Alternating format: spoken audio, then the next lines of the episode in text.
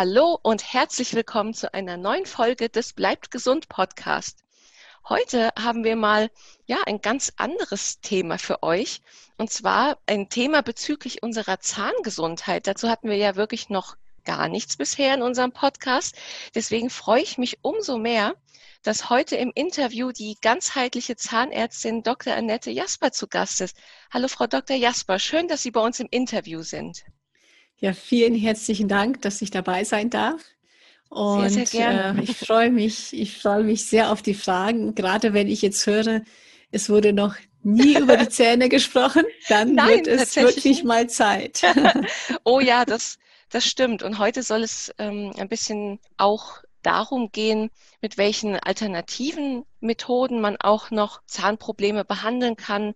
Ja, vielleicht auch welche, welche Ursachen manche Zahnprobleme haben, eben, dass man den Menschen eher in seiner Gesamtheit betrachten muss als nur den einzelnen Defekt. Aber da gehen wir dann nochmal später drauf ein.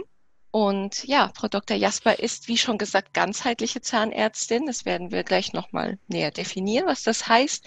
Ayurveda-Medizinerin und praktiziert seit über 20 Jahren in München. Und auch kürzlich ist ja ein neues Buch von Ihnen herausgekommen. Gesundheit beginnt im Mund. Das ist ja auch super spannend. Also Sie haben ja schon mehrere Bücher geschrieben. Davor war es ja äh, verzahnt. Mhm. Mhm. wo es ja auch schon darum ging, dass ja wirklich im Körper eigentlich alles wie ähm, kleine Rädchen ineinander greift und verzahnt ist. Und ja, jetzt zu dem neuen Buch gibt es dann auch eine kleine Verlosung von uns, aber da spreche ich dann noch einmal am Ende etwas dazu. Ja, Frau Dr. Jasper, vielleicht erstmal als Klärung für unsere Hörer, die vielleicht das gar nicht einschätzen können. Was ist denn eine ganzheitliche Zahnärztin? Vielen herzlichen Dank für diese Frage, denn ähm, die, die Klärung dieses Wortes ähm, ist tatsächlich ja einerseits ganz einfach, aber andererseits eben doch nicht, weil eben dieser Begriff sehr unterschiedlich gebraucht wird. Mhm. Und das ist nicht so, dass es eine spezielle Ausbildung gibt, so hier ist der Zahnarzt, der Schulzahnarzt und hier ist der ganzheitliche Zahnarzt. Das sind verschiedene Studiengänge überhaupt nicht, sondern beide studieren ja das Gleiche, die Zahnmedizin. Mhm. Und dann kann man sich natürlich in verschiedene Richtungen spezialisieren. Und mit dem Wort ganzheitlich ist äh, gemeint oder will man ausdrücken, dass man eben den Menschen im Ganzen betrachtet und dass man eben über diese Zahnprobleme hinaus auch andere Körperprobleme, Körpersymptome äh, ja betrachtet beziehungsweise die Dinge in Verbindung äh, sieht und zusammen anschaut. Andere Begriffe für ganzheitliche Zahnarzt oder ganzheitliche Zahnmedizin wären zum Beispiel auch holistische Zahnmedizin oder integrative Zahnmedizin. Manchmal sagen Kollegen auch Umwelt- oder Biozahnmedizin. Das mhm. ist alles so, geht alles so in die oder naturheilkundliche Zahnmedizin fällt mir noch ein. Es geht alles so in die gleiche Richtung. Also da versucht jeder Kollege so quasi das auszudrücken, in welchem Bereich er am meisten tätig ist. Mhm. Denn ein ganzheitlicher Zahnarzt es gibt keine speziellen Regeln, wie ein ganzheitlicher Zahnarzt zu arbeiten hat. Mhm. Ja, ähm, und sehr häufig sind ganzheitliche Zahnärzte auch Heilpraktiker also Zahnarzt und Heilpraktiker in einem. Ich bin kein Heilpraktiker, aber ich habe die Ayurveda-Medizin studiert. Also das sind in der Regel eben Zahnärzte, die über dieses Zahnärztliche hinaus sich noch viel, viel Wissen angeeignet haben und sich dann eben auf einen bestimmten Bereich fokussieren, weil man kann genauso wie als Schulzahnarzt kann man auch als ganzheitlicher Zahnarzt sehr unterschiedlich arbeiten. Mhm. Ja, das ist super spannend. Wie bereits gesagt, auf das Thema Ayurveda kommen wir ja auch gleich nochmal zu sprechen und was da einzelne Behandlungen sind. Aber vielleicht nochmal generell. In einer der ersten Kapitel in Ihrem Buch äh, schreiben Sie ja auch, dass ein ja, gesunder Mundraum auch generell ein Zeichen dafür ist, dass der Körper gesund ist. Warum ist das eigentlich so? Also der Mundraum ist quasi so der Spiegel der allgemeinen Gesundheit, könnte man sagen. Mhm. Und ähm, ich, ich hole jetzt ein bisschen weiter aus, Gerne. aber ähm, wir kennen alle nicht aus eigener Erfahrung, Gott sei Dank, aber wir kennen alle, dass früher vor Hunderten von Jahren wenn ein Sklave gekauft worden ist, wurde ihm in den Mund geschaut. Mhm. Ja, es wurde ihm in den Mund geschaut, äh, schon, weil man damals wusste, der Mundraum, das Zahnfleisch, die Zunge, die können nur gesund aussehen. Also man hat das ja intuitiv ja gemacht, ja. Man hat ja aber, wir, wir alle haben ja sehr viel intuitives Wissen und man hat da schon eben erkennen können, okay, wenn jetzt dieser Mensch ich sage jetzt mal, faule Zähne hat, ganz viel Zungenbelag hat, ähm, ganz übel aus dem Mund riecht, dann wird es um seine Gesundheit nicht so gut bestellt sein. Mhm. Und das finde ich sehr, sehr spannend. Und durch unsere ja, Spezialmedizin, wo, wo eben jeder auf irgendwas spezialisiert ist, auf einen kleinen Bereich, wurde dieser Aspekt oder wird dieser Aspekt sehr häufig gar nicht äh, mehr gesehen, wobei das eigentlich auf der Hand liegt. Ja, so, also das Zahnfleisch zeigt mir, wie es um die Gesundheit des Patienten bestellt ist und die Zähne natürlich auch. Wenn jetzt jemand sehr viel Stress hat, ich weiß nicht, darf ich jetzt schon ein kleines Beispiel? Gerne, ja. Äh, also jemand, der sehr viel Stress hat, der verarbeitet den Stress ja sehr, sehr häufig Ausnahmen gibt es immer, klar, aber mhm. sehr, sehr häufig verarbeitet er diesen Stress mit den Zähnen. Das heißt, es wird mit den Zähnen gepresst, es wird mit den Zähnen geknirscht. Und das hinterlässt natürlich Spuren auf den Zähnen, weil so etwas nicht nur einmal, einmalig ist, einmal am Tag, auch nicht nur eine Woche lang, sondern das ist ein Muster, was dieser Mensch hat. Und das hinterlässt Spuren auf den Zähnen. Das heißt, ich sehe auf den Zähnen Risse, Sprünge, ich sehe Zahnabrieb, ich sehe vielleicht Ecken, Kanten, die abgebrochen sind. Am Zahnfleisch sehe ich Zahnfleischrückgang, eine kleine Welle, da wo der Zahn rauskommt, also am Zahnhals, weil es wird beim Pressen und Knirschen wird sehr viel Druck ausgeübt auf die Zähne und das äh, und der Zahn wird in sein Knochenfach hineingedrückt und das hinterlässt am Zahnfleisch sehr häufig so eine kleine Welle. Muss man natürlich schon genau hinschauen. Und das Zahnfleisch ist gestresst. Es ist sehr häufig entzündet, weil in dem Augenblick, in dem der Mensch Stress hat, ist auch sein Stoffwechsel anders.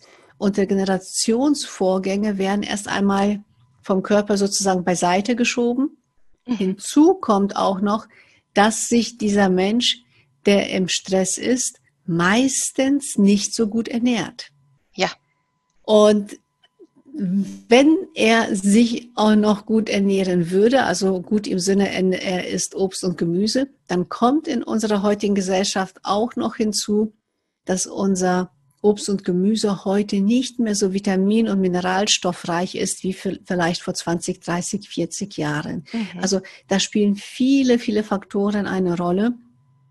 Und letztlich gibt uns eben dieser Blick in den Mund wirklich, also dem, dem, dem Kenner, dem Profi, gibt uns äh, Aufschluss darüber, wie es wirklich um die Gesundheit des Menschen bestellt ist. Und es werden manchmal hm, ja Krankheiten äh, erkannt, von denen der Mensch, der Betroffene noch gar nichts weiß. Mhm. Und das ist sehr, sehr spannend. Ja. Und wie ist denn das mit der Wechselwirkung so vom Mundraum und den, dem Rest des Körpers. Sie haben ja gerade gesagt, hm, Stress, psychische Probleme können sich auf die Mundgesundheit auslösen. Wie ist denn das mit ähm, körperlichen Erkrankungen an anderer Stelle des Körpers? Können diese wiederum auch Probleme im Mundraum begünstigen? Ja, also es ist keine Einbahnstraße. Es ist sowohl als auch. Mhm. Ähm, die Zähne können als wirkliche Störer des Körpers ja, dienen. Ja, und durch die Zusammenwirkung, durch die Verbindung zwischen Zähnen und Organen, dem übrigen Körper, können natürlich auch Organprobleme sich in den Zähnen äußern als Zahnschmerzen. Also vielleicht ähm, mache ich das an zwei, drei Beispielen klar. Mhm. Ähm, ich sage mal so, ein Beispiel, ich, ich nenne, ich nenne äh, den Patienten einfach mal Peter, der Herr Peter.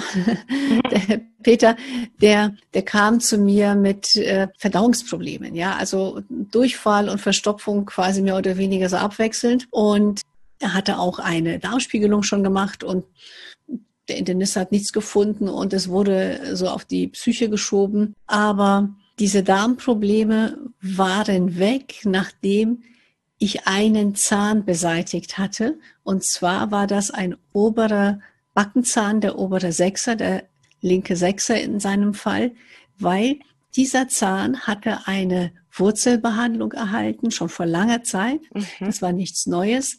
Und dieser Zahn hatte an der Wurzelspitze eine ziemliche Entzündung. Das hat der Patient nicht gemerkt. Der Herr mhm. Peter hat nichts davon gemerkt, dass der Zahn ein Problem hat.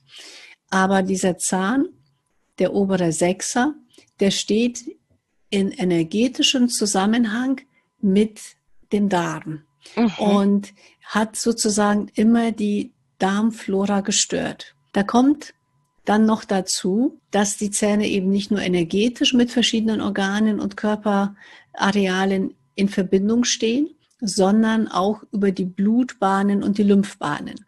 Also Bakterien, die in den Zahn eintreten, weil ein Loch da ist, eine Karies da ist, die Bakterien können durch den Zahn, der Zahn ist porös, ne, der ist nicht, das ist jetzt nicht so ein Stein, sondern der, der hat ganz viele poröse Kanälchen, durch die Flüssigkeiten und natürlich auch Bakterien äh, in ihn hineintreten.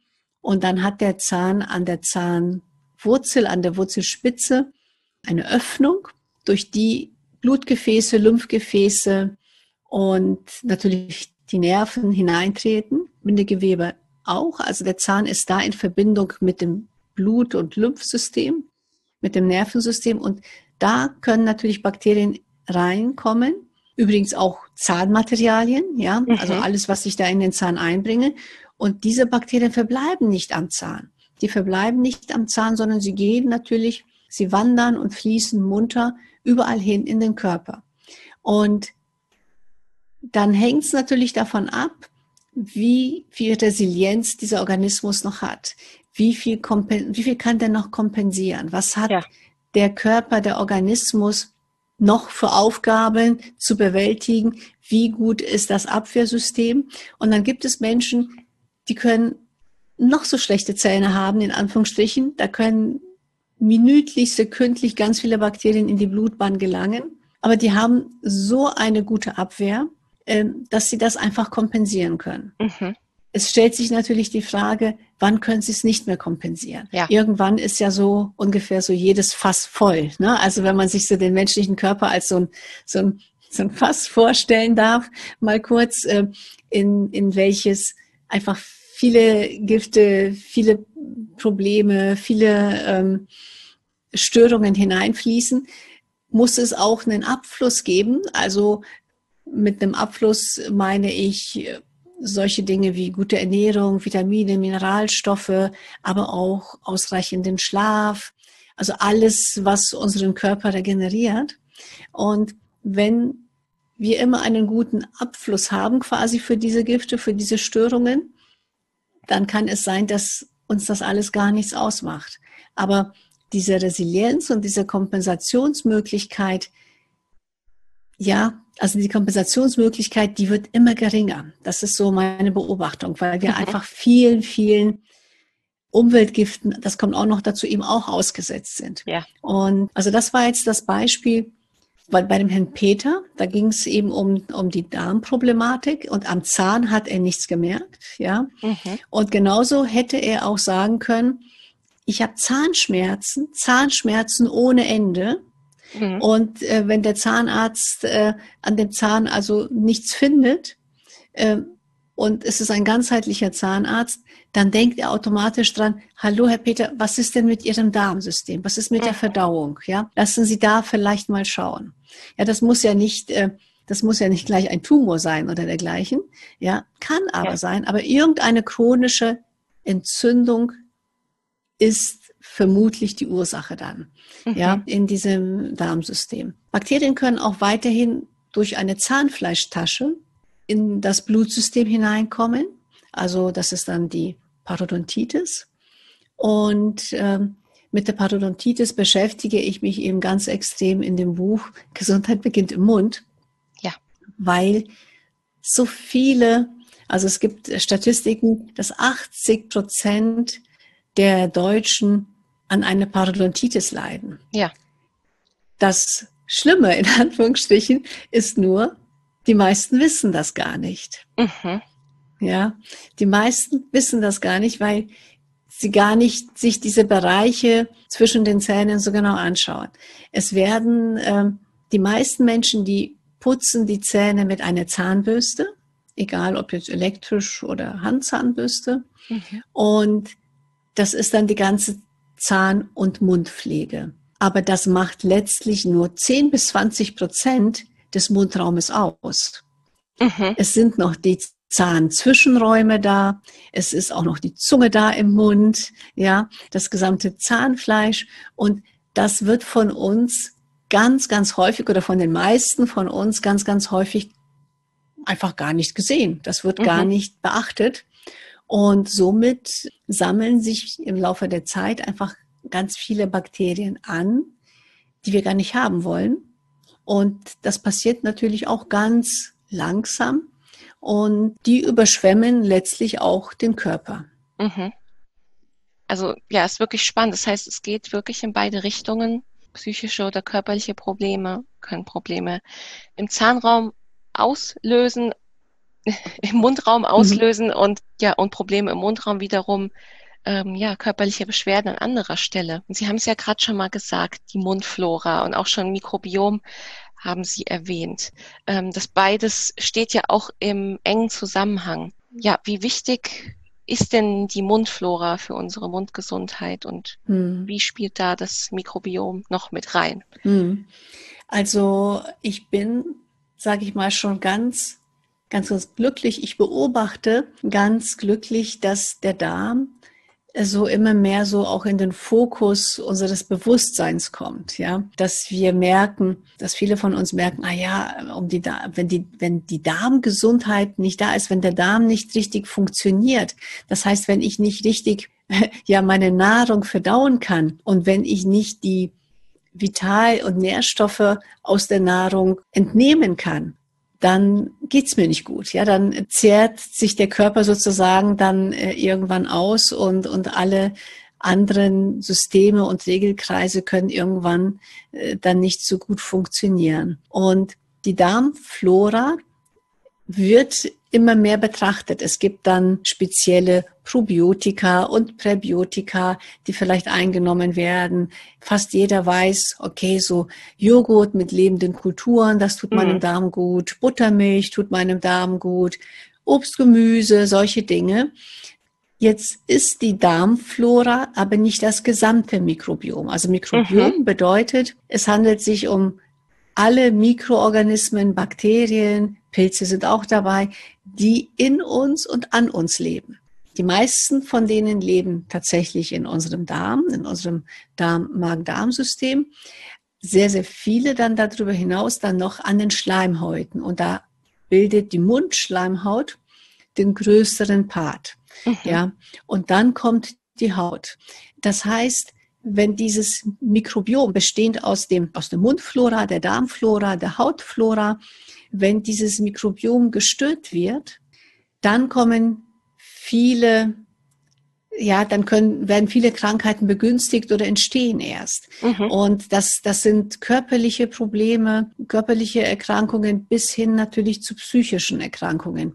Und äh, das ist auch ein sehr spannender Bereich, denn es gibt ja auch viele Sprichwörter, die tatsächlich viel Wahrheit auch beinhalten. So Liebe ja. geht durch den Magen oder äh, Schokolade gegen Liebeskummer, solche Dinge. Also das sind ja, das ist ja irgendwie Nahrung, das sind Stoffe, die wir in den Körper einbringen, die dann irgendwie auf unsere Psyche wirken. Ja. Und äh, das ist ein spannendes Thema. Und ich kann aber dieses, diese Darmflora natürlich durch verschiedene Dinge, die ich tue, begünstigen, die kann ich gut machen oder ich kann sie auch stören. Mhm. Und wenn ich die Mundflora störe, störe ich automatisch auch die Darmflora. Und äh, weil das ist vielleicht, äh, liegt sicherlich auf der, auf der Hand.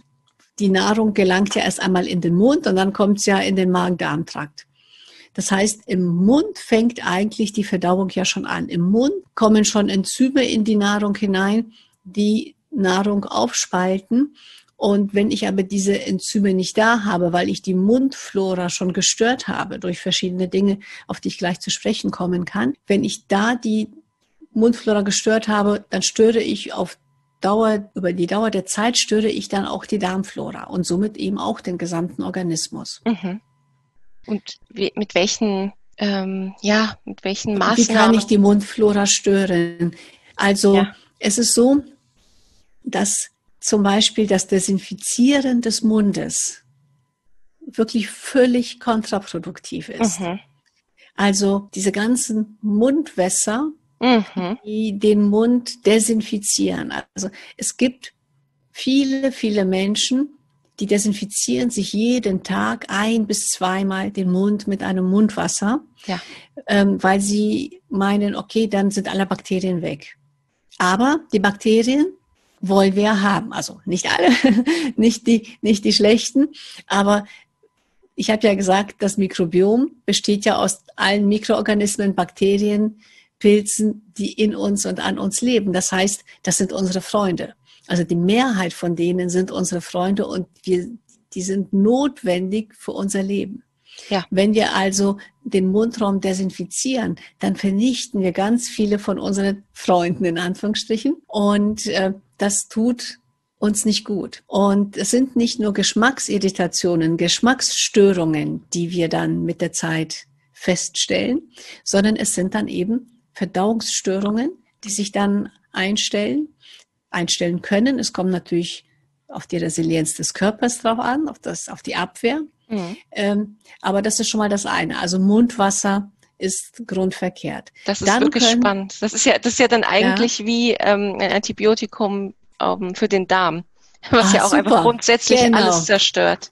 Genau, das super, dass Sie das sagen, denn äh, ich äh, nehme ganz gerne in meiner Praxis das Beispiel, ja, wir kippen auch nicht Domestos in den Darm, um ihn zu reinigen. Ja, ja, also ja, und wenn man mal bedenkt, was wir manchmal für einen Aufwand betreiben, um die Darmflora wieder aufzubauen, mhm. ja, angefangen von den Prä- und Probiotika, äh, über Kuren, äh, im Ayurveda Panchakarma-Kur und dergleichen. Äh, also da machen wir manchmal einen irrsinnigen Aufwand. Wir ja. zahlen ganz, ganz viel Geld auch dafür. Und dann nehmen wir wieder so ein Desinfektionsmittel für den Mund und für die Zähne und sind uns der Konsequenzen da einfach nicht bewusst. Ja. Es gibt einen Grund, so ein Mittel zu nehmen. Und das ist dann, wenn ich im Krankenhaus liege und ich kann meine Zähne nicht pflegen. Ich kann die nicht putzen. Dann muss ich natürlich schauen, dass ich irgendwie die Bakterien da reduziere. Mhm. Und dann macht so ein Mundwasser, also so ein desinfizierendes Mundwasser Sinn. Mhm. Also Mundwasser als solches muss nicht immer desinfizierend sein. Es gibt sehr viel pflegende Mundwässer auch natürliche Mundwässer, was, beziehungsweise so viele gibt es da nicht, die meisten sind desinfizierend, aber es gibt auch pflegende Mundwässer. Mhm. Oder man kann sich selbst auch ein pflegendes Mundwasser mit Kamille, Salbei, Thymian herstellen. Ja, also das ist eigentlich das günstigste Mundwasser und das Beste. Oder ähm, Kurkuma-Wasser kann man sich äh, herstellen. Das äh, pflegt und regeneriert auch das Zahnfleisch. Also das sind Mundwässer, die Sinn machen. Zum Beispiel eben, wenn ich eine Parodontitis habe, wenn ich gerade eine Zahnfleischproblematik habe. Aber diese desinfizierenden Mundwässer haben eigentlich im Badezimmer so in der täglichen Anwendung ähm, keinen Platz. Mhm. Das Gleiche gilt auch für Zahnpflegeprodukte, die sehr viel oder die überhaupt so künstliche Aromen, künstliche Geschmacksstoffe, künstliche, ja, Schäume sind immer künstlich natürlich, Schäume enthalten, Parabene, Tenside enthalten, Konservierungsstoffe, ja. Diese Zahnpasten, die die tun dem Zahnfleisch nicht gut, die tun der Mundflora nicht gut. Dadurch, dass sie so stark ähm, aromatisiert sind, haben zudem auch noch die meisten Menschen schon nach eine Minute das Gefühl, sie haben ihre Zähne super gepflegt. super geputzt, weil es riecht so pfefferminzig, so frisch. Ja. Und dann hören sie auch auf zu putzen. Das heißt, sie, sie reinigen viel zu kurz. Übrigens fällt mir da ein, Frau Mariano, es gibt eine Statistik, da wurde gemessen, wie lange die Menschen sich so im Durchschnitt die Zähne putzen. Mhm. Ich denke, jeder weiß so, die Zahnarzt empfiehlt drei Minuten. Gab es irgendwann mal in einer Werbung schon vor gefühlten 50 Jahren. Und irgendwie hat sich das so in den Köpfen eingeschlichen und äh, ist so das Gesetz. Aber die Statistik hat ergeben, ich weiß nicht, was würden Sie schätzen? Hm, eine Minute? Ja, sie, sie werden gleich vom Stuhl fallen. 40 Sekunden. Oh je, das ja, ist ja also nichts. Also etwas länger als eine halbe Minute. Mhm. Ja, und ich, also mein großer Tipp an jeden, an jeden, der zuhört, ist, schaut mal auf die Uhr, mhm. wie lange ihr tatsächlich putzt, weil dadurch, dass wir in in der Gesellschaft so schnelllebig sind, wenn wir in den Social Media was angucken, ein Video, das ist äh, drei bis sechs Sekunden wird das angeschaut. Das wird ja nicht länger angeschaut, ja. Äh, wenn es hochkommt, mal zehn Sekunden. Aber so kommen uns diese 40 Sekunden wahrscheinlich schon wie zehn Minuten vor. Ja. Und, äh, und wir haben den Eindruck, super, alles klasse gemacht. Aber das ist wirklich wenig. Das ist wirklich wenig. Und ähm, auf diese Weise, wenn wir also die, den Mundraum einmal mit den falschen Mitteln reinigen, dann auch noch viel zu kurz reinigen, bedeutet, dass wir ja Bereiche auslassen müssen, die wichtig sind für die Reinigung. Das heißt, die lassen wir aus bei der Reinigung. Und da wiederum können sich dann die Bakterien verändern. Da verändern sich die, das heißt, die Zahnzwischenräume sind so diese Bereiche, diese ganz typischen Bereiche. Wenn die nicht täglich gesäubert werden, sammeln sich da die Bakterien natürlich an und die verändern sich mit der Zeit. Die wandern auch unter das Zahnfleisch und werden dann anaerob. Das werden dann also Bakterien, die keinen Sauerstoff mehr brauchen. Und diese Bakterien, die sind nicht unsere Freunde, sondern das sind diejenigen, die wir nicht haben möchten. Und wenn natürlich diese Zahnfleischtasche dann tiefer und tiefer wird, dann kommen wir in den Bereich der Parodontitis. Der Knochen geht irgendwann zurück. Besiedeln diese Bakterien letztlich dann auch den ganzen Körper. Also sie gehen über den Zahn, also vom Zahnbereich weg fließen sie mit, mit der Blutbahn zu Organen, zu, zu Muskeln, zu Gelenken. Und so können dann zum Beispiel Symptome wie so diffuse Gelenkschmerzen oder so Muskelschmerzen, die man nicht so richtig zuordnen kann, aber auch ähm, so Müdigkeit, Mattigkeit, Kopfschmerzen, die können äh, so als Symptome tatsächlich als Folge von, von dieser Erkrankung dann auftreten. Mhm. Ähm, also an die Zähne ist immer, immer zu denken, wenn ein Symptom oder die Ursache eines Symptoms so allgemeinmedizinisch ungeklärt ist. Mhm. Ja, also wenn ich, äh, wie soll ich sagen, wenn ich mit meinem Fuß umknicke und mein Fuß tut mir weh, dann muss ich nicht an die Zähne denken, weil dann weiß ich ja, was ich getan habe. Oder ich habe ähm, weiß ich nicht, beim Tennisspielen mit dem Arm vielleicht übertrieben und habe dann Schulterschmerzen, dann ist das natürlich was anderes. Aber wenn so chronische Beschwerdebilder da sind, dann sollte man auf jeden Fall immer, immer die Zähne abklären, abklären lassen, sind Zahnherde da, gibt es da irgendwelche Problematiken und äh, die dann behandeln. Mhm. Und wie sieht es eigentlich aus mit der Zunge? Muss diese auch noch einzeln gereinigt werden? Genau, oder? genau. Danke für die Frage, weil ähm, ich hatte vorhin gesagt, die Zähne machen ja nur zehn Prozent des mhm. Mundraums ja aus. Und äh, die Zunge hat ja diese so, so, so ganz feine Zungenpapillen. Und wenn man die unter dem Mikroskop betrachten würde, dann würde das so aussehen wie so ein, wie so ein Hochflorteppich, ja. Und dort sammeln sich natürlich ganz viele Bakterien an. Die Zunge ist auch ein ganz ein wichtiges Ausscheidungsorgan. Also über die Zunge scheiden die Gifte aus. Und äh, Das merkt jeder, wenn er vielleicht äh, mal Alkohol getrunken hat, sich mal nicht so gut ernährt hat, also nach einer Feier vielleicht. Oder natürlich, wenn er krank ist. Also wenn Sie krank sind, vielleicht Fieber haben, dann spätestens dann merken Sie auf Ihrer Zunge einen stärkeren Zungenbelag. Also es ist jeden Morgen ein Zungenbelag da, aber wenn wir krank sind, ist dieser Zungenbelag stärker oder natürlich auch, wenn wir uns da nicht so gut ernährt haben, mehr Gifte zu uns genommen haben, wie eben Alkohol, mhm. ähm, Süßes, Chips, was auch immer.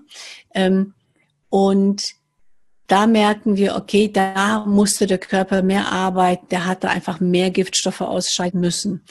Und natürlich können wir die auf der Zunge so belassen, das machen die meisten, aber wir tun sehr viel Gutes, wenn wir diese Zunge reinigen. Mhm. Wenn wir diese Zunge reinigen, wenn wir diese Giftstoffe, ich sage mal bildlich entfernen. Die kann man natürlich nie alle entfernen, weil es werden ja immer zu welche ausgeschieden.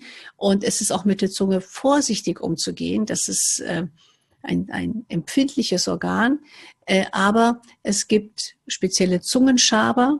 Da kann man die Zunge abschaben. Und das kommt, ähm, die Technik kommt aus dem Ayurveda. Und im Ayurveda kennt man das schon oder kannte man das schon vor über 3000 Jahren. Da hat man das Ölziehen gemacht. Das heißt, man hat ein Öl in den Mund genommen äh, und hat das Öl im Mund hin und her bewegt. Und dieses Öl war oder ist Bindemittel für die Bakterien in der Mundhöhle. Mhm. Und äh, dann spuckt man das Öl aus und kann dann die Zunge eben mit einem Zungenschaber abschaben. Also von mhm. hinten ansetzen, sozusagen nach vorne, sanft aber einfach abschaben. Und wenn Sie das mal machen, dann merken Sie nach wenigen Tagen schon, wie viel besser es Ihnen geht, weil Sie helfen einfach dem Körper bei der Entgiftung. Mhm. Und es gibt viele Menschen, die mögen dieses, dieses Öl nicht so im Mund behalten. Und ähm, vielleicht zu dem Öl, gehe noch mal einen Schritt zurück. Ja, gerne. ähm, wenn das jemand machen möchte, bitte, bitte unbedingt Bioöl verwenden, gute Qualität. Das, äh, das sollte auf jeden Fall ein, ein, ein gutes Öl sein, ein, ein Olivenöl oder ganz klassisch ayurvedisch verwendet man da Sesamöl. Es gibt mittlerweile auch spezielle Ölmischungen, die bekommt man in, im, im Biomarkt, ja, im Reformhaus. Da sind dann verschiedene Öle so zusammengemischt und meistens noch ein bisschen Pfefferminze, damit es damit der moderne Mensch das bisschen frischer hat. Mhm. ja, und dieses Öl ist auf jeden Fall, also man nimmt so einen kleinen Teelöffel, äh, dann einen kleinen Esslöffel Öl in den Mund und bewegt es so 10 bis 15 Minuten hin und her. Zieht es auch so richtig so zwischen den Zähnen durch und dann in ein Papiertaschentuch reinspucken und dann eben entweder mit einem Zungenschaber, ganz klassisch ayurvedisch ist es ein Metallschaber, Kupfer, Silber oder Edelstahl oder wenn man keinen hat, nimmt man einen Teelöffel. Mhm. Es gibt auch in der Drogerie Zungenschabe aus Plastik.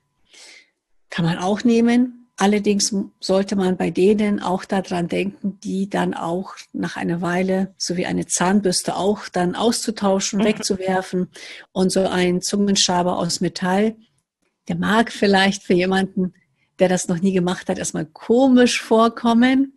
Ja, aber der hält einfach ewig. Ja, der wird dann äh, abgewaschen, abgewischt, trockengewischt und dann ist es gut. Mhm. Und es kommt noch was dazu, denn auf der Zunge ist, sind, sind alle Organe abgebildet. Genauso wie am Fuß. Jeder kennt die Fußzonenreflex, Fußzonenreflexmassage. Ja. Und äh, Fußreflexzonen, so Fußreflexzonenmassage, so war das Wort. Und im, im Ohr ist es genau das Gleiche und auf der Zunge auch. Und in dem Augenblick, in dem wir die Zunge schaben, massieren wir quasi und aktivieren wir die anderen Ausscheidungsorgane, die da wären Leber und die Nieren. Das heißt, wir helfen dem Körper zweifach bei der Entgiftung. Einmal, indem wir oben die Giftstoffe, die abgestorbenen Hautzellen, die Bakterien entfernen, zum großen Teil. Und zum Zweiten, weil wir eben die anderen Entgiftungsorgane aktivieren. Mhm. Und für diejenigen, die sagen, ich finde das so eklig mit dem Öl im Mund, weil da habe ich tatsächlich viele, viele Patienten. Für diejenigen darf ich sagen, dass ich da ein, äh, ich weiß nicht, ob ich das jetzt hier sagen darf im, im Podcast, aber ich sage das jetzt einfach mal, äh, dass ich da ein spezielles Zungengel entwickelt habe, welches mhm. die Bakterien innerhalb von Sekunden bindet auf der Zunge. Es ist ganz sanft, es enthält sehr viele äh, Stoffe, es ist, es ist rein pflanzlich, es ist natürlich, es enthält sehr viele Kräuter, die eben die Regeneration fördern und es kann eben sehr, sehr gut für die Zungenreinigung verwendet werden. Also für das Zahnfleisch auch und eben auch für die Zungenreinigung. Mhm. Und ich habe es genannt, das ist so die Zungenreinigung to go. Ah. für, den modernen Menschen, der sagt, nein, 15 Minuten bleibe ich gar nicht im Badezimmer. Da kann ich das Öl gar nicht im Mund behalten. Ich muss es schneller haben. Ja. Und das geht tatsächlich, also es dauert dann vielleicht 10 Sekunden, 15 Sekunden, je nachdem, mhm. wie lange man das einreibt. Super. Mhm. Und was gibt es dann noch, auf was man zusätzlich achten sollte oder kann, jetzt neben Zähnen und Zunge? Was kann man denn generell noch tun für eine gute Mundflora? Ganz wichtig ist natürlich die Ernährung. Ja. Ähm, ich erkläre vielleicht mal kurz oder ich, ich, ich teile ein paar Gedanken zum Speichel. Ähm, ich denke, jedem ist klar und bewusst, ja, Speichel ist etwas Individuelles. Und es ist auch wichtig, dass wir Speichel im Mund haben, weil Speichel neutralisiert ein saures Milieu. Also wenn ich was Süßes gegessen habe, was dann sauer verstoffwechselt wird, oder wenn ich so Säure im Mund habe, mit der Zeit lässt es nach, weil, also mit Säure meine ich jetzt Fruchtsäure, mhm. Äh, lässt es nach, weil der Speichel diese Säure neutralisiert.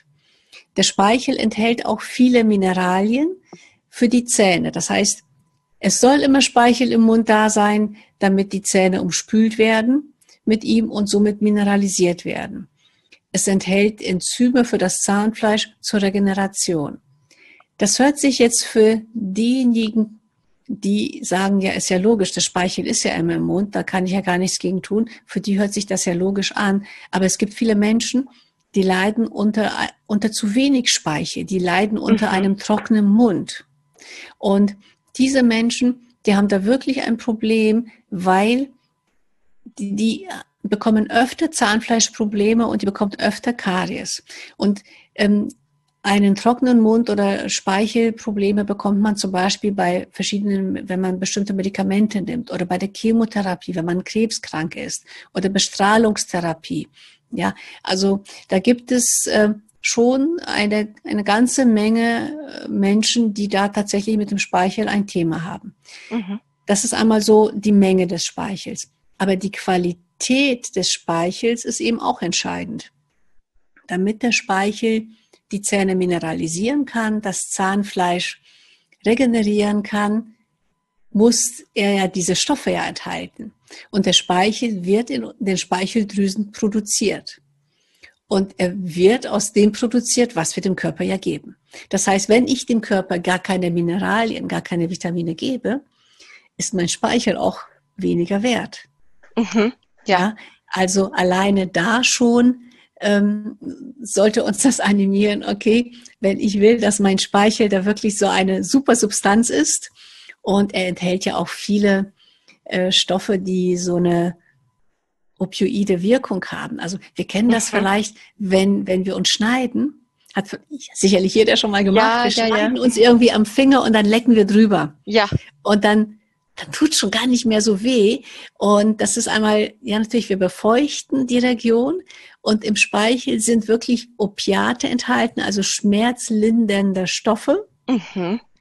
die äh, dazu führen, dass der Schmerz eben nachlässt hat dann wiederum die Wirkung, die negative, wenn man so will, kann man positiv und negativ sehen, äh, dass wir Zahnfleischerkrankungen häufig viel zu spät bemerken, weil sie tun uns gar nicht weh. Mhm. Ja, also ah, es tut ja, mir ja. leid, wenn ich jetzt von rechts nach links springe, aber da ich, ich glaube, man merkt dann äh, in diesem Podcast auch äh, an den Fragen und beziehungsweise an den Antworten, weil ich möchte die Fragen so gut wie möglich beantworten, Jean Mariano. Und es ist einfach alles miteinander vernetzt ja, und verzahnt. Ja. Es ist einfach ja. so.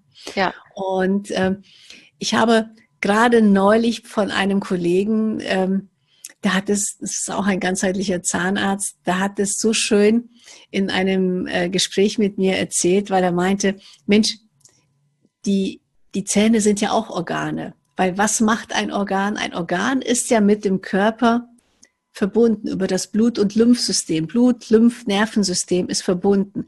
Ein Organ enthält Zellen, die sich regenerieren können. Und das haben wir alles im Zahn auch. Ja. Der Zahnschmelz wächst nicht wieder hoch. Also auch wenn eine Zahnpasta das verspricht, bitte nicht glauben. Sie können den Zahnschmelz nicht draufputzen. Ähm, aber von innen gibt es Regenerationsprozesse, ähm, dass ein Nerv sich zurückziehen kann im Zahn, weil von innen in der Pulpa, in der Nervhöhle, Kalk abgelagert wird. Das sind so ganz natürliche Regenerationsprozesse, die der Körper macht. Ja, wenn eine tiefe Karies da ist, wenn die langsam wächst. Also der Zahn hat schon eine gewisse Regenerationsmöglichkeit und eben auch Kompensationsmöglichkeit. Mhm. Aber wir waren ja eigentlich bei der Ernährung. Entschuldigung. nee, gar kein Problem. Aber mhm. das ist ja auch Ernährung, ähm, ist ja jetzt wieder auch im engen Zusammenhang mit der Darmflora und dem Mikrobiom, weil ähm, natürlich, wir sollen uns gesund ernähren, aber auch muss ja der Darm dementsprechend gesund sein, dass er dann auch die zugeführten Nährstoffe aufnehmen kann. Genau. Also das ist genau. ja auch wieder alles ein Kreislauf. Also sind ja doch, aber einige Sachen auf jeden Fall, die man, hm, naja, die man dann noch positiv beeinflussen kann eben. Das ist ja auch gut zu wissen. Ja, das ist definitiv so. Also wir können wirklich sehr, sehr viel beeinflussen. Und dass die Nahrung so elementar für uns ist, ist so vielen Menschen nicht bewusst. Und ich mache jetzt mal den Bogen zum Ayurveda, weil im Ayurveda die Nahrung im Vordergrund steht, beziehungsweise mhm. eigentlich ist es nicht die Nahrung, es ist der Darm. Ja, es ja. ist der Darm, der im Vordergrund steht, weil der Darm ja Dreh- und Angelpunkt tatsächlich unserer Gesundheit ist. Ja. Denn was wir nicht aufnehmen können, was wir nicht verwerten können, das können wir auch anderen Organen im Körper, anderen Zellen nicht zur Verfügung stellen. Sei es das Herz, sei es das Gehirn, sei es der Zahn, der Speichel. Wir können diesen Organen nicht zur Verfügung stellen, was wir nicht irgendwie aufnehmen. Natürlich, wir produzieren auch äh, äh, Stoffe selbst, klar, aber es geht eben um diese Stoffe, die wir nicht selbst produzieren, die wir eben aufnehmen müssen. Und wenn unser Darm, wenn die Darmzotten, die, das, die Darmflora so gestört sind durch unsere Nahrung, durch die Nahrung, die ja eigentlich nicht artgerecht ist, ja, die viel zu viel Zucker enthält, viel zu viel ähm, künstliche Bestandteile enthält, dann kann der Darm uns irgendwann nicht mehr so, ja, wie soll ich sagen, helfen und kann einfach nicht mehr so arbeiten, wie er sollte. Und da muss man sich dann erst einmal drum bemühen, den Darm, ja, zu reinigen, ja, zu entschlacken, zu entsorgen, sozusagen erstmal von dem, was sich da so abgelagert hat, abgesetzt hat. Und äh, daher fange ich in meinem Buch, da ist ja auch ein 30-Tage-Programm, welches mhm. jeder so für sich zu Hause durchführen kann. Äh, daher fange ich da auch mit drei Entschlackungstagen an. Denn die Zahnfleischentzündung, letztlich alles im Körper, dreht sich ja oder geht eben mit der Gesundheit des Darmes einher. Das heißt, wenn ich erst einmal entschlacke, das, was in, im Darm sich angesammelt hat, dann kann ich ja erst eine gute Darmflora und eine gute Körpergesundheit, die Regeneration wieder hervorbringen kann, mir machen. Ja. Und ähm, deswegen ist die Ayurveda-Medizin da wirklich so wertvoll und, äh, und, und so interessant. Mhm. Wie sind Sie denn überhaupt zu dem Thema Ayurveda gekommen? Und wann war das? Ähm, das erzähle ich Ihnen sehr gerne, denn es, es ist eine, es hat mit einem persönlichen großen Problem, mit einer persönlichen großen Krise begonnen. Denn ich hatte tatsächlich selbst Darmkrebs gehabt und mhm. das ist jetzt acht Jahre her.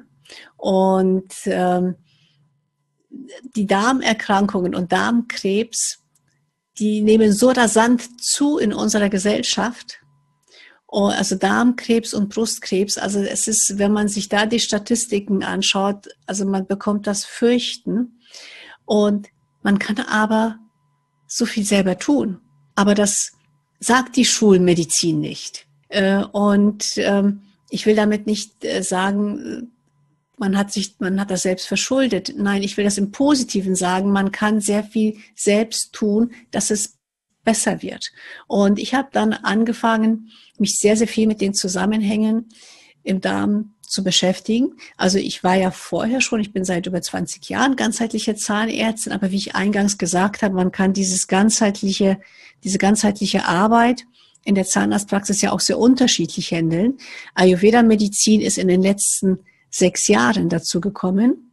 Und ähm, ich habe, das fing eben damit an, dass ich selbst so stark erkrankt war und mich mit den Zusammenhängen Darm und Körper ganz, ganz massiv beschäftigt habe. Und so bin ich ganz automatisch auf den Ayurveda gekommen. Und es war nicht so, dass ich mich so schlecht ernährt hatte. Also ich hatte mich schlecht ernährt, aber damals habe ich gedacht, dass ich mich gut ernährte. Mhm. Ja, also mit gut meine ich, ich habe jeden Tag meinen Salat gegessen, ich habe ganz viel Obst gegessen und das war für mich gute Ernährung. Mhm. Und ich habe dann aber durch den Ayurveda, durch die Ayurveda-Medizin gelernt, ja, aber das war ja gar nicht konstitutionsgerecht gewesen. Für mich ist es besser, wenn ich wirklich gekochte Nahrung zu mir nehme, wenn ich wirklich nicht so viel Obst esse, wenn ich viel, viel mehr Gemüse esse und all solche Dinge. Und das ist sehr, sehr spannend, sich damit zu beschäftigen, weil wirklich vieles ähm, oberflächlich gesund erscheint, aber natürlich nicht für jeden gesund ist. Und jeder darf da wirklich ja auf seine Intuition hören, was ihm gut tut. Und eigentlich sagt uns der Körper das und unsere Intuition sagt uns das, aber unsere Gesellschaft sagt uns was anderes und diese Stimme ist meistens sehr viel lauter als unsere innere Stimme. Hm, ja. Und ähm, ja, das ist eigentlich so ein bisschen so gerade jetzt zum Appell geworden an jeden, der zuhört, bitte mehr auf die eigene Stimme hören, auf die Intuition und nicht auf die Gesellschaft. Denn äh, wenn die eigene Stimme sagt, na ja, nein, nicht schon wieder Salat, da kriege ich Blähungen oder so, ähm, und überhaupt erstmal hinzuhören, was macht mein Darm, wenn ich etwas Bestimmtes esse? Ja. Der gibt ja Signale. Aber wenn ich natürlich so beschäftigt bin, so in der Arbeit bin, dass ich da überhaupt gar nicht hinhöre, was passiert da in meinem Körper, ja, dann höre ich es halt nicht. Dann werden, wird aber dieser Ruf quasi des Körpers, die Signale werden immer größer, immer stärker, bis ich es irgendwann nicht mehr überhören kann. Ja, also das war so mein persönlicher Weg zum Ayurveda. Und ich habe dann also beschlossen, dann auch Ayurveda-Medizin zu studieren und äh, kann jetzt als Ayurveda-Therapeut sehr vielen Menschen helfen. Mhm. Und ich, ich mache keine Panchakarma-Kuren, das nicht, weil ähm, das, das passt natürlich nicht in meinen Bereich hinein und da, das möchte ich auch nicht ausweiten. Das, das dürfte ich natürlich auch nicht. Mhm. Äh, da müsste ich tatsächlich noch äh, Heilpraktiker werden oder noch die Humanmedizin studieren. Das ist aber nicht mein Weg. Mir reicht es, wenn ich wirklich die Bereiche aus der Ayurveda-Medizin, die für die Zahnmedizin in dem Bereich ganz speziell für die Parodontitis-Therapie, wenn ich die integrieren kann und wenn ich natürlich meine Patienten dementsprechend, was Ernährung und Lebensweise angeht, wenn ich die besser beraten kann, dass sie einfach da ganzheitliche leben können. Und äh, da ist schon ganz, ganz viel geholfen. Mhm. Das heißt, dass Ernährung im Ayurveda etwas ganz Individuelles ist und dann wird ja bestimmt auch ähm, aufgrund von bestimmten Diagnoseverfahren bestimmt, ähm, was man für ein Typ ist oder was man am besten verträgt? Oder wie läuft das ab? Ja, das ist richtig. Also im Ayurveda gibt es ja die Einteilung in Vata, Pitta und Kapha. Das heißt, die Menschen werden nach Konstitutionen bestimmt, wobei kaum jemand äh, eine, ein Konstitutionstyp ist. Es gibt, die meisten sind Mischtypen. Mhm. Und äh, viel wichtiger halte, für viel wichtiger halte ich aber erst einmal ähm, zu sagen, dass es im Ayurveda keine oder fast keine Verbote gibt. Ja, es, es sind alles Empfehlungen und das halte ich für ganz, ganz wichtig, weil sehr viele Menschen meinen, oh, dann muss ich, das ist ja so kompliziert, ich muss so kompliziert kochen und ich muss so, so viele verschiedene Gewürze nehmen und hm. dergleichen. Ähm, und nein, das ist nicht, nicht so. Also es, es ist nicht kompliziert. Es ist sicherlich ein bisschen anders, wenn man vorher sich eben nur von Salat ernährt hat oder nur von Fastfood ernährt hat, dann ist es natürlich eine Umstellung, ganz, ganz klar. Aber es ist nicht so, dass die Ayurveda-Medizin sagt, du musst jetzt jeden Tag dreimal warm essen. Die Ayurveda-Medizin oder der Ayurveda empfiehlt warmes Essen, aber eben auch Salate und das kommt eben auch auf die Konstitution drauf an. Jemand zum Beispiel, der sehr langsam verdaut, ähm, wenn der einen Salat am Abend isst, dann tut das dieser Person überhaupt nicht gut, weil der Körper in der Nacht so viel Zeit für die Verdauung braucht und dann hat er gar nicht mehr so viel Zeit für die Regeneration. In der Nacht soll die Regeneration stattfinden. Ja. Und das ist auch der Grund, warum der Ayurveda zum Beispiel empfiehlt, bis spätestens 19 Uhr gegessen zu haben. Mhm. Ja. Und äh, wenn wir uns überlegen, wenn wir so berufstätig sind, ähm, wann essen wir? Vielleicht 20 Uhr, vielleicht manch, manch eine vielleicht um 21 Uhr sogar. Ja. Mhm. ja. Und wenn wir da sagen, oh, jetzt wird's, jetzt mache ich nur eine Kleinigkeit, nur ein Salat. Und da sind wir uns gar nicht bewusst, dass dieser Salat ja viel schwerer zu verdauen ist, als wenn ich mir eine Suppe machen würde. Mhm. Ja, und letztlich wäre eine Suppe ja gar nicht so viel komplizierter und gar nicht zeitaufwendiger, als wenn ich mir einen Salat machen würde. Ja. Das sind einfach nur andere Handgriffe, die ich da machen muss. Und vielleicht muss ich vorher ein paar andere Sachen eingekauft haben. Das kann sein. Aber dieses es ist einfach so vom, vom Gedankengut einfach mal so ein bisschen umdenken, was tue ich gerade, was tue ich meinem Körper an? Und viele von uns leben so, dass sie sozusagen schauen wollen, ha, was was kann mein Körper noch alles aushalten? Ich kippe da jetzt Alkohol rein, ich äh, rauche vielleicht auch noch, dann kommt eine Tablette hinein, dann kommt Fast Food hinein, nein, bewegen tue ich mich nicht. Und ja. wissen Sie, also äh, dieses Bewusstwerden macht schon häufig sehr, sehr viel aus, dass ich merke, Mensch, was habe ich denn da jetzt alles getan? Und ähm, dieses ab dem 50. Lebensjahr kommen die oder ab dem 40. kommen die Zipperlein. Das muss ja gar nicht sein. Ich muss aber meinen Körper dementsprechend gut behandeln. Ja. Ja, und, und das wird in, im Ayurveda wirklich sehr, sehr wunderschön alles zusammengefasst und zusammen gesehen. Auch der Bereich Körper und Geist und Seele, ja, welchen Einfluss und dass es überhaupt diesen Einfluss gibt, vom Körper auf, auf die Psyche und von der Psyche auf den Körper. Ich meine, ein Beispiel vielleicht kann jeder gleich nach der, nach der Podcast-Folge mal ausprobieren. Wenn ich mich so richtig down fühle, ja, oder einfach, ich bin niedergeschlagen, ich bin einfach kaputt. Wenn ich mich gerade hinstelle mit dem Körper, die Arme wirklich ausbreite, wirklich Spannung in den Körper hineinbringe, das Ganze mal zwei Minuten halte oder auch nur eine Minute dreimal tief durchatme, dann merke ich gleich, wie es meine Psyche besser geht. Mhm. Ja, ja, das ist einfach vom Körper in den Geist, in die Psyche. Ja, und wenn ich niedergeschlagen denke, dann geht es meinem Körper auch schlechter. Dann bekomme ich auch mehr Rückenprobleme, weil ich einfach auch zusammengekauert mehr da sitze. Ich gehe gar nicht aufrecht.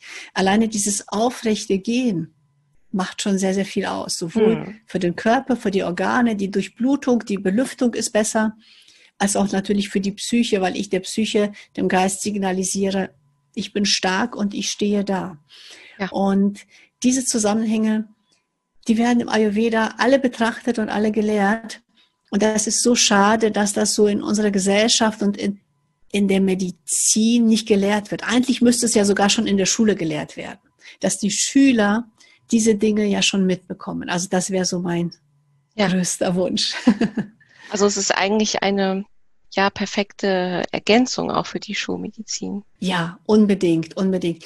Also ich finde, ich weiß, äh, dass das, äh, oder ich gehe davon aus, dass das nicht passieren wird, aber ich, ich würde mir wünschen, dass jeder Medizinstudent zumindest mal so eine Grundausbildung im Ayurveda macht, dass er da einfach diese Zusammenhänge bekommt. Und es gibt so viele, also ich habe im Ayurveda-Studium so viele Mediziner, fertige Ärzte kennengelernt, die sind zum Ayurveda-Studium gekommen, weil sie einfach in ihrem Medizinerdasein immer gespürt haben, das geht so nicht, da fehlt mir was. Mhm. Ja, es fehlt mir was und so mag ich nicht arbeiten. Der Mensch ist keine Maschine. Ich kann nicht irgendwas rausholen, wieder Wasser einsetzen und es funktioniert dann wieder. Das, das ist ja genauso an den Zähnen wie an anderen, in anderen Bereichen des Körpers. Der Mensch ist keine Maschine, da ist noch eine Psyche dran und es ist einfach alles miteinander verzahnt. Und ähm, das, und deswegen suchen so viele, ja, so viele Kollegen, so viele Mediziner da einfach nochmal nach anderen Wegen. Und das ist letztlich natürlich gut, das kommt jedem zugute, jedem Patienten, der dann zu so einem Arzt, zu so einem Zahnarzt geht. Ja, ja. Was, was kann denn Ayurveda noch für die Zahngesundheit leisten? Wir haben jetzt einmal ähm, natürlich besprochen, dass Ernährung und der Darm sehr zentral sind, auch die ähm, ayurvedische Zungenreinigung. Gibt es da vielleicht sonst noch irgendwelche Methoden oder was hilft zum Beispiel gegen die bereits erwähnte Parodontitis? Mhm. Also es gibt natürlich äh, wunderbare Mittel, Tools sozusagen, die ich auch schnell und kurzfristig äh, durchführen kann.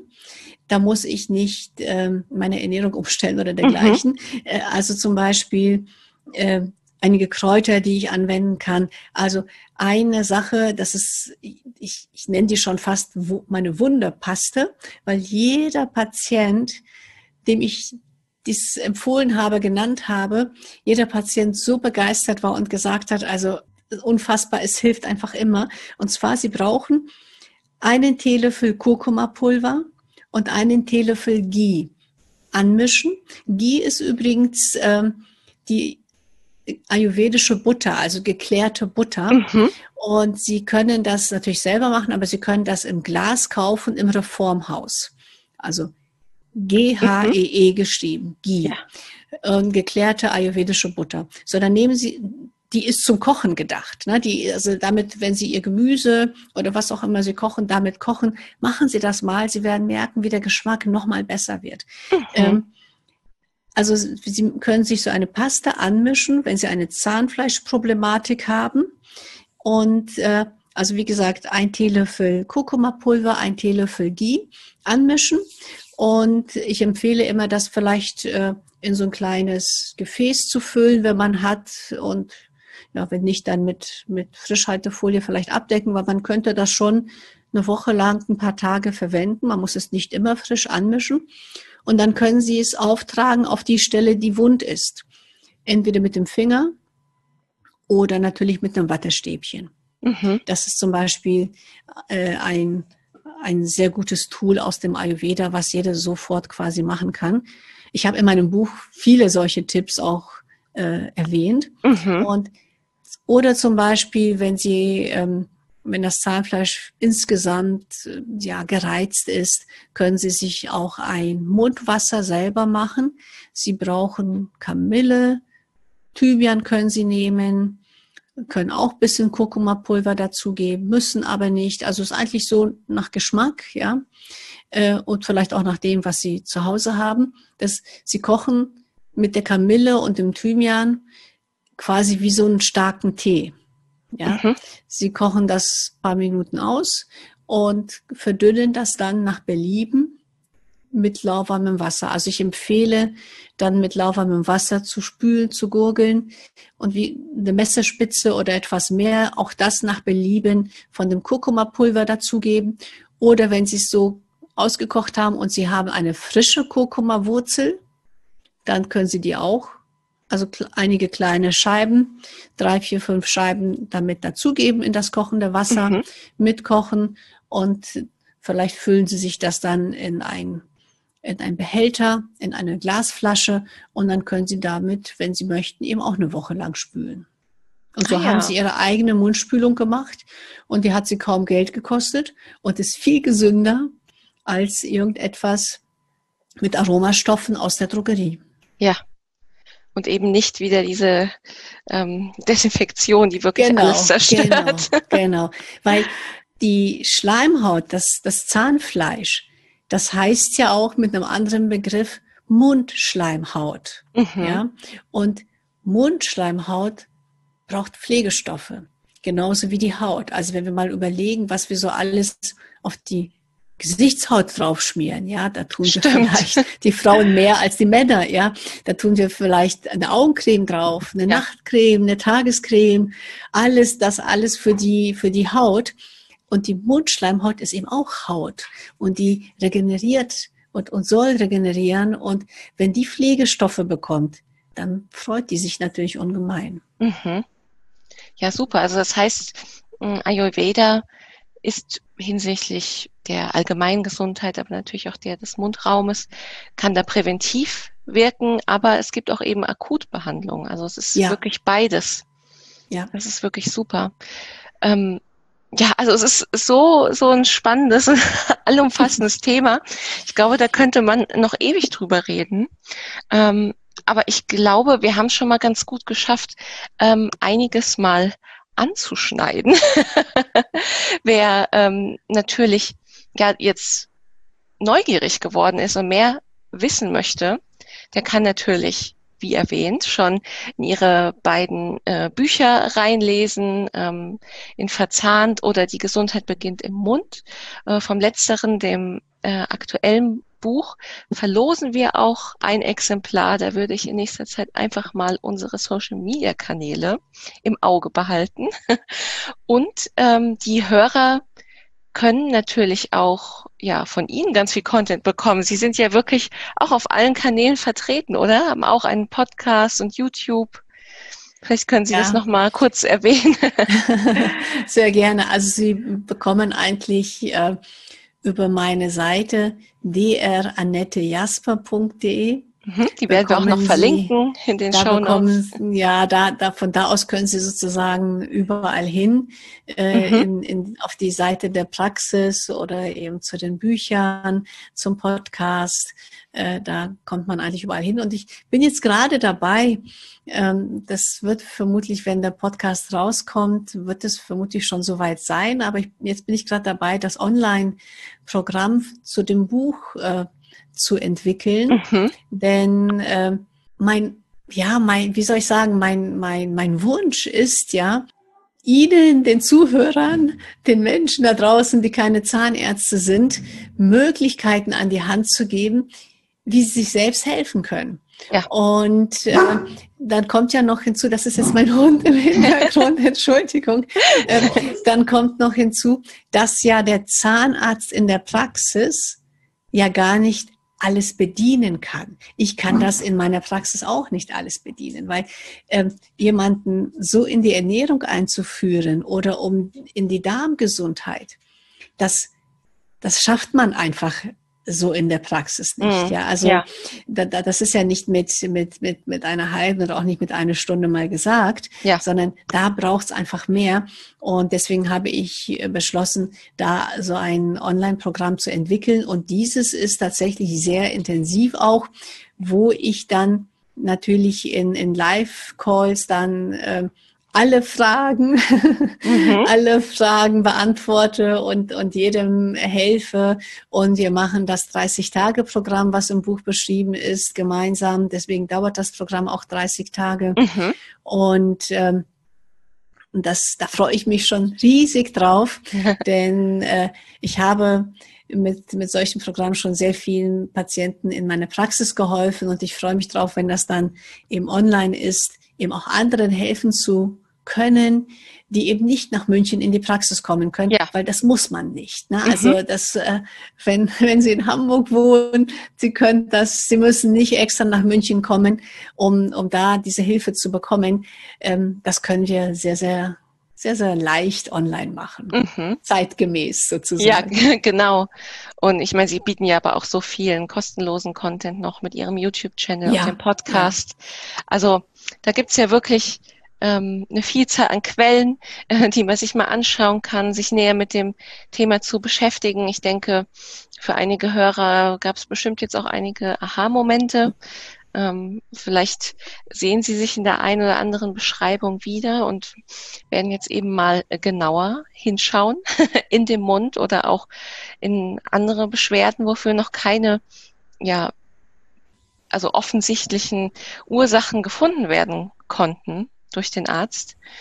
Hm, ich glaube, ja, das ist schon mal eine, hm, ja, eine super Inspiration, da einfach mal auch dieses Thema anzugehen. Und ja, ich danke Ihnen sehr, Frau Dr. Jasper, dass Sie heute bei uns im Interview waren und uns wirklich so viele spannende neue Fakten erzählt haben. Ähm, ja, also vielen Dank dafür.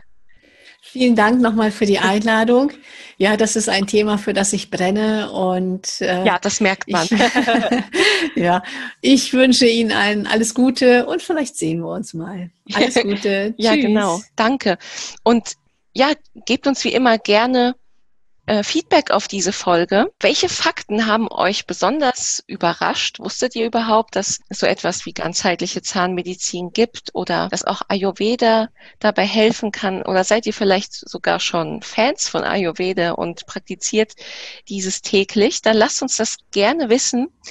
Und wir würden uns sehr freuen, wenn wir euch beim nächsten Mal wieder begrüßen dürften. Bis dahin und bleibt gesund. Tschüss.